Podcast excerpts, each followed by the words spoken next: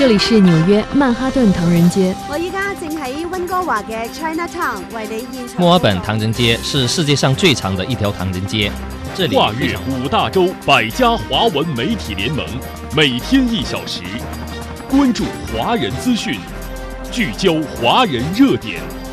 品味华人故事，传递华人心声，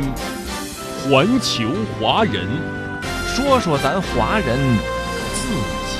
事儿。听众朋友您好，欢迎收听今天的环球华人节目，我是主持人高楠。今天节目的主要内容有：加强基础研究，实现高水平科技自立自强。今天节目当中，我们将连线德国新传媒总编辑范轩，请他就这一话题发表看法。今天节目当中，我们还将关注中国稳居世界第二大研发投入国。中国社科院揭晓2022年六项考古新发现。欢迎您持续关注我们的节目。首先进入今天的头条关注。关注你身边的话题，这里是环球华人头条关注。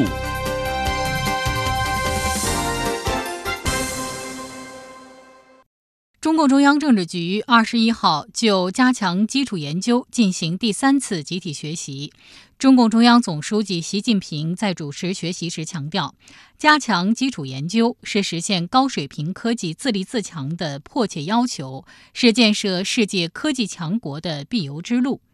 各级党委和政府要把加强基础研究纳入科技工作重要日程，加强统筹协调，加大政策支持，推动基础研究实现高质量发展。北京大学校长、中科院院士龚其煌教授就这个问题做了讲解，提出工作建议。中央政治局的同志认真听取了讲解，并进行了讨论。习近平在听取讲解和讨论后，发表了重要讲话。他指出，党和国家历来重视基础研究工作。新中国成立后，特别是改革开放以来，我国基础研究取得了重大成就。当前，新一轮科技革命和产业变革突飞猛进，学科交叉融合不断发展，科学研究范式发生深刻变革，科学技术和经济社会发展加速渗透融合，基础研究转化周期明显缩短。国际科技竞争向基础前沿前移，应对国际科技竞争，实现高水平自立自强，推动构建新发展格局，实现高质量发展，迫切需要我们加强基础研究，从源头和底层解决关键技术问题。习近平强调，要强化基础研究前瞻性、战略性、系统性布局。基础研究处于从研究到应用再到生产的科研链条起始端，地基打得牢，科技事业大厦才能建得高。要坚持四个面向，坚持目标导向和自由探索两条腿走路，把世界科技前沿同国家重大战略需求和经济社会发展目标结合起来。统筹遵循科学发展规律提出的前沿问题和重大应用研究中抽象出的理论问题，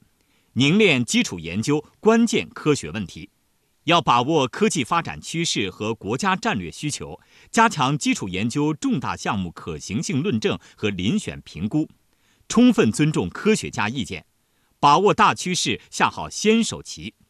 要强化国家战略科技力量。有组织推进战略导向的体系化基础研究、前沿导向的探索性基础研究、市场导向的应用性基础研究，注重发挥国家实验室引领作用、国家科研机构建制化组织作用、高水平研究型大学主力军作用和科技领军企业出题人、答题人、阅卷人作用。要优化基础学科建设布局。支持重点学科、新兴学科、冷门学科和薄弱学科发展，推动学科交叉融合和跨学科研究，构筑全面均衡发展的高质量学科体系。习近平指出，世界已经进入大科学时代，基础研究组织化程度越来越高，制度保障和政策引导对基础研究产出的影响越来越大，必须深化基础研究体制机制改革。发挥好制度政策的价值驱动和战略牵引作用。要稳步增加基础研究财政投入，通过税收优惠等多种方式激励企业加大投入，鼓励社会力量设立科学基金、科学捐赠等多元投入，提升国家自然科学基金及其联合基金资助效能。建立完善竞争性支持和稳定支持相结合的基础研究投入机制，要优化国家科技计划基础研究支持体系，完善基础研究项目组织、申报、评审和决策机制，实施差异化分类管理和国际国内同行评议，组织开展面向重大科学问题的协同攻关，鼓励自由探索式研究和非共识创新研究。要处理好新型举国体制与市场机制的关系，健全同基础研究长周期相匹配的科技评价激励、成果应用转化、科技人员薪酬等制度，长期稳定支持一批基础研究创新基地、优势团队和重点方向，打造原始创新策源地和基础研究先锋力量。习近平强调。要协同构建中国特色国家实验室体系，布局建设基础学科研究中心，超前部署新型科研信息化基础平台，形成强大的基础研究骨干网络。要科学规划布局前瞻引领型、战略导向型、应用支撑型重大科技基础设施，强化设施建设事中事后监管，完善全生命周期管理。全面提升开放共享水平和运行效率，要打好科技仪器设备、操作系统和基础软件国产化攻坚战，鼓励科研机构、高校同企业开展联合攻关，提升国产化替代水平和应用规模，争取早日实现用我国自主的研究平台、仪器设备来解决重大基础研究问题。习近平指出，加强基础研究。归根结底要靠高水平人才，必须下气力打造体系化、高层次基础研究人才培养平台，让更多基础研究人才竞相涌现。要加大各类人才计划对基础研究人才支持力度，培养使用战略科学家，支持青年科技人才挑大梁担重任，不断壮大科技领军人才队伍和一流创新团队。要完善基础研究人才差异化评价和长周期支持机制，赋予科技领军人才更大的人才物支配权和技术路线选择权，构建符合基础研究规律和人才成长规律的评价体系。要加强科研学风作风建设，引导科技人员摒弃浮夸，驱除浮躁，坐住坐稳冷板凳。要坚持走基础研究人才自主培养之路。深入实施中学生英才计划、强基计划、基础学科拔尖学生培养计划，优化基础学科教育体系，发挥高校特别是双一流高校基础研究人才培养主力军作用，加强国家急需高层次人才培养，源源不断地造就规模宏大的基础研究后备力量。习近平强调，人类要破解共同发展难题。比以往任何时候都更需要国际合作和开放共享，要构筑国际基础研究合作平台，设立面向全球的科学研究基金，加大国家科技计划对外开放力度，围绕气候变化、能源安全、生物安全、外层空间利用等全球问题，拓展和深化中外联合科研，要前瞻谋划和深度参与全球科技治理。参加或发起设立国际科技组织，支持国内高校、科研院所、科技组织同国际对接，要努力增进国际科技界开放、信任、合作，以更多重大原始创新和关键核心技术突破，为人类文明进步做出新的更大贡献，并有效维护我国的科技安全利益。习近平指出。我国几代科技工作者通过接续奋斗铸就的两弹一星精神、西迁精神、载人航天精神、科学家精神、探月精神、新时代北斗精神等，共同塑造了中国特色创新生态，成为支撑基础研究发展的不竭动力。要在全社会大力弘扬追求真理、勇攀高峰的科学精神。广泛宣传基础研究等科技领域涌现的先进典型和事迹，教育引导广大科技工作者传承老一辈科学家以身许国、心系人民的光荣传统，把论文写在祖国的大地上。要加强国家科普能力建设，深入实施全民科学素质提升行动，线上线下多渠道传播科学知识，展示科技成就，树立热爱科学、崇尚科学的社会风尚。要在教育双减中做好科学教育加法，激发青少年好奇心、想象力、探求欲，培育具备科学家潜质、愿意献身科学研究事业的青少年群体。习近平最后强调，各级领导干部要学习科技知识，发扬科学精神，主动靠前，为科技工作者排忧解难、松绑减负加油鼓劲，把党中央关于科技创新的一系列战略部署落到实处。接下来，我们就来连线德国新传媒总编辑范轩，来听听他对于这一话题有哪些看法。主持人好。我理解的基础研究啊，从理论层面就是新知识、新学说；实践领域就是新发明、新技术。所以它是我们人类文明进步的动力，技术创新的源泉。最为重要的，它是国家核心竞争力的具体体现。新中国成立之后啊，特别是改革开放以来，中国基础研究取得了重大成就。比如农业科技、精工制造、航空航天，许多领域都实现了从零到一的重大突破，有些甚至引领世界。但目前依然面临着许多卡脖子的重大难题，主要集中在信息技术、高端制造、新材料领域等等，比如光刻机、芯片、操作系统、航空动力、工业软件、靶向医疗等，都是制约发展和决胜的关键节点。看似有供应链问题、产业结构问题、国际合作问题，但根源就是自己的基础研究跟不上。我所在的德国，在过去一百年的时间里，以国家为主导，重视教育、尊重人才，屡次掀起科技革命，一举成为拥有核心竞争力、强大生命力的世界强国。习近平总书记在集体学习时强调，切实加强基础研究，夯实科技自立自强根基。这清晰地传递出了一个信号，就是中国目前正在以举国之力、战略高度全面保障基础研究，创造有利于基础研究的良好生态，推动科技自立自强，尽快消除那些卡脖子的关键节点。让中国既要是规模上的经济大国，还要成为质量上的创新中心，具有美丽中国该有的大美模样。环球华人，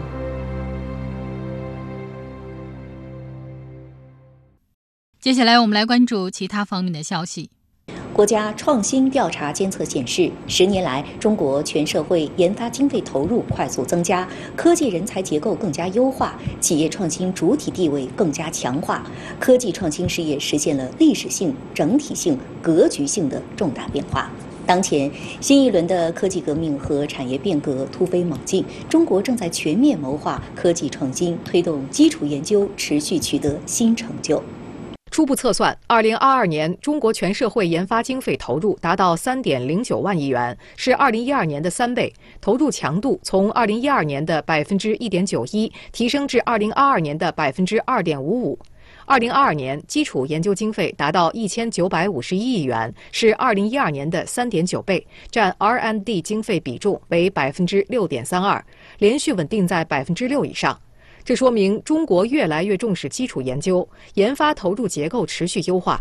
当前，科学技术和经济社会发展加速渗透融合，国际科技竞争向基础前沿前移。中国正稳步增加基础研究财政投入，建立完善竞争性支持和稳定支持相结合的基础研究投入机制。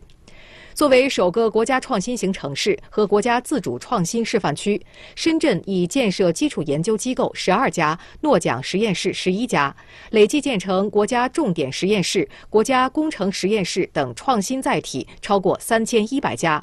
五年创新载体数量翻了近两番，实施财政支持基础研究补短板工程，市级财政科技专项资金三年实现翻番的做法获得特别点赞。基础研究方面非常注重面向国家重大需求、面向国际前沿的一些科学问题，实现科研的自主创新、自立自强。国家科技创新力的根本源泉在于人。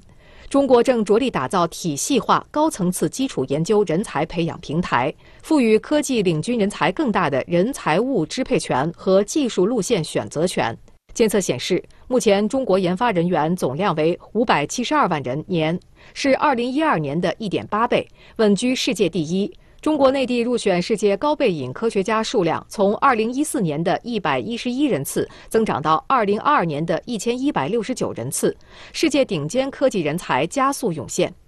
监测同时表明，中国企业创新主体地位更加强化。二零二一年，规模以上工业实现技术创新企业数占全部工业企业比重为百分之四十七点四，整体创新活跃度也接近欧盟平均水平。有六百八十三家企业进入全球研发投入两千五百强榜单。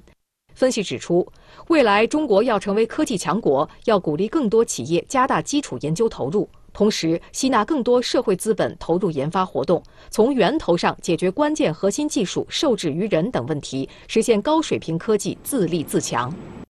近日。中国社会科学院考古学论坛在中国历史研究院召开。论坛共收到来自全国的四十三项考古新发现申请材料，内容丰富，异彩纷呈。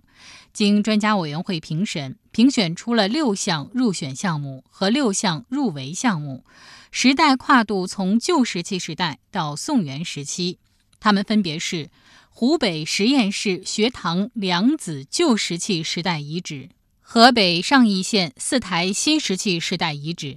甘肃庆阳市南左新石器时代遗址，河南安阳市殷墟商王陵区及周边遗存，云南昆明市河伯所青铜时代遗址，宁夏贺兰县苏峪口西夏瓷窑址。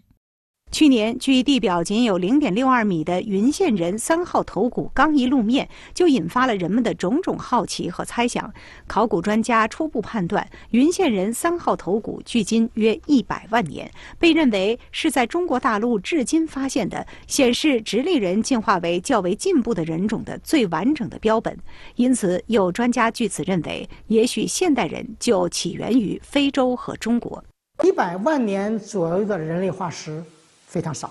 具体到我们中国东亚这个区域，超过一百万年呢只有啊一百七十万年前的边牧人，一百六十万年是一百二十万年左右的这个蓝田人、云县人，就处于一个中间的环节，它是距今一百万年左右。云县人的发现填补了东亚直立人在元谋人、蓝田人和北京猿人之间的长时间演化空白，具有不可替代的研究价值。宁夏贺兰县苏峪口西夏瓷窑址中，这些精细的白瓷胎白细腻，釉色温润，白中微泛青，玻璃质感和透光性强。而且仔细看，上面有一个“官”字，这是目前发现的最早的西夏瓷窑址，也是西北地区首次发现，在瓷胎、瓷釉和匣钵中大量使用石英的制瓷技术。四台遗址位于河北省上邑县。距今一万零四百至六千四百年，是近年冀西北地区发现的面积最大、保存完整的新石器时代早中期遗址。南左遗址位于甘肃省庆阳市，是一处仰韶晚期具有都邑性质的大型高等级中心聚落。遗址核心区面积约三十万平方米，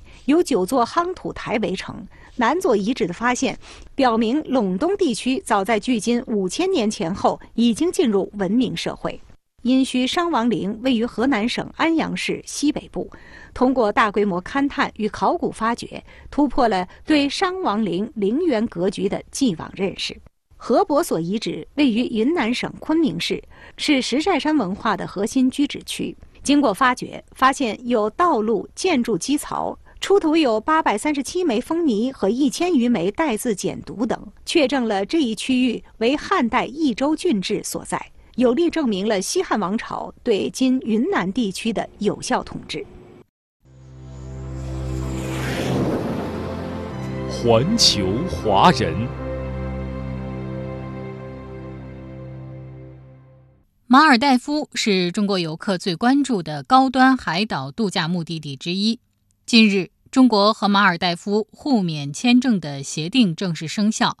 这将为喜爱海岛游的中国游客带来哪些便利？马方为了迎接中国游客做了怎样的准备？未来中马合作又有哪些值得期待的亮点？就这些问题，记者近日对中国驻马尔代夫大使王立新进行了专访。王立新大使介绍说，中马关于互免签证的协定正式生效后，将极大便利两国人员往来，并将对中马旅游合作产生积极促进作用。中马关于互免签证的协定是去年初双方签署的五个重要合作文件之一，也是中马建交五十周年的一项重要成果，是中马关系持续深入发展的重要体现。很高兴看到该协定于近日正式生效，这必将极大便利两国人员往来，也将对中马旅游合作产生积极促进作用。根据该协定，中国公民持有效的中国护照，因旅游、商务、探亲、过境等短期事由，你在马尔代夫停留不超过三十天，免办签证。这对中方普通游客和商务旅行人员而言是一个重大的利好消息，他们可以不必办理签证即可直接入境马尔代夫，在马开展不超过三十天的旅游商务活动，为你赴马开展活动的中方人员带来了实实在在和极大的便利。我相信，中马关于互免签证的协定将成为推动两国人员往来和人文交往的助推器。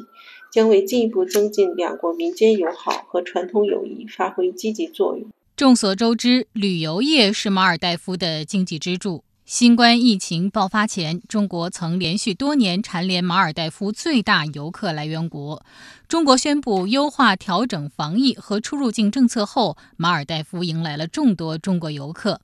马尔代夫旅游部长在一月十八号曾亲自到机场迎接，并表示非常高兴地欢迎从中国飞抵马尔代夫的航班。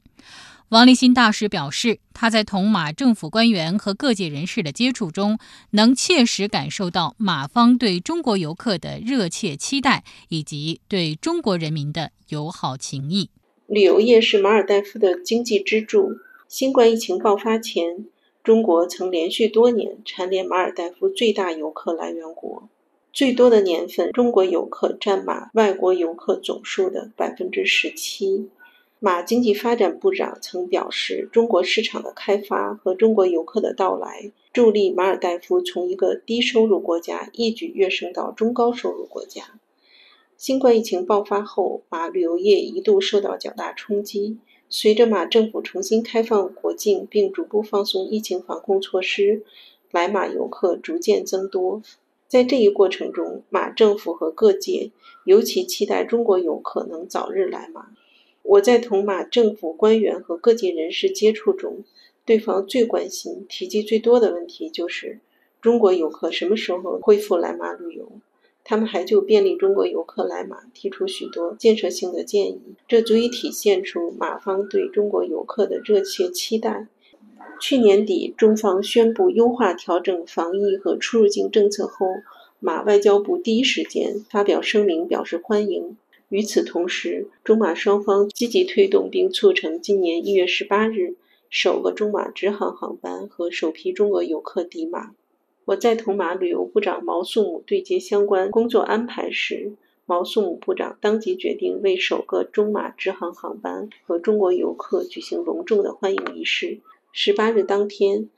当首都航空公司的航班徐徐降落在马累维拉纳国际机场时，马方专门为中国航班安排过水门欢迎仪式，并安排具有马尔代夫民族特色的传统歌舞表演。为每一名游客献上玫瑰花，赠送纪念品和旅游宣传手册，现场气氛十分热烈友好。总之，中马恢复直航和中国游客来马，成为马媒体密集报道和当地民众热议的话题，在此在马尔代夫掀起一股中国热，有力增进了两国人民之间的友好感情，为中马关系发展注入了新的动力。没有最遥远的距离，不问梦开始的地方。环球华人。